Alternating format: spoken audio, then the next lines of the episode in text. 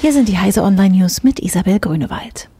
US-Fluglinien verbieten smarte Koffer.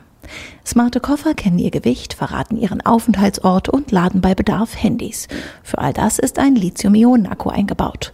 Doch werden solche Stromspeicher beschädigt, können sie Feuer fangen.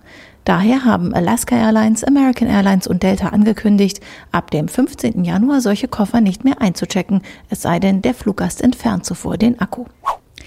Linux-Patch Dirty Cow erneut gepatcht. Der im Oktober vergangenen Jahres von den Linux-Kernel-Entwicklern veröffentlichte Patch für die Sicherheitslücke Dirty Cow hat diese zwar geschlossen, dafür jedoch einen neuen Bug in den Kernel-Code eingeschleust. Das haben Forscher der IT-Sicherheitsfirma Bindesy während einer Analyse der Dirty Cow Patches herausgefunden und diese auf den Namen Huge Dirty Cow getauft. Nun wurde der geflickte Code noch einmal nachgebessert. Nach dem holprigen Patch-Prozess der ursprünglichen Dirty Cow-Lücke bleibt nun zu hoffen, dass sich mit dem aktuellen Patch keine neuen Fehler eingeschlichen haben. Unplattbare Räder aus dem 3D-Drucker. Autos sollen bald Reifen bekommen, die nie mehr platt werden können.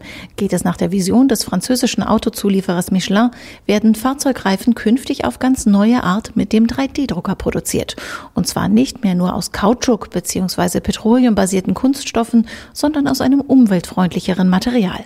Vor allem aber wird das Rad nicht mehr mit Luft gefüllt, sondern in einer Einheit aus Reifen und Felge hergestellt. NASA-Sonde Voyager 1 zündet Triebwerke erstmals nach 37 Jahren. Die NASA hat erfolgreich Ergänzungstriebwerke von Voyager 1 gezündet, die seit 37 Jahren nicht mehr genutzt worden sind, um die am weitesten von der Erde entfernte Sonde auszurichten.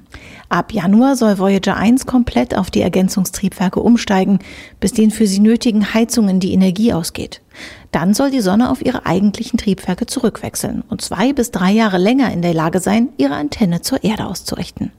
Diese und alle weiteren aktuellen Nachrichten finden Sie auf heise.de.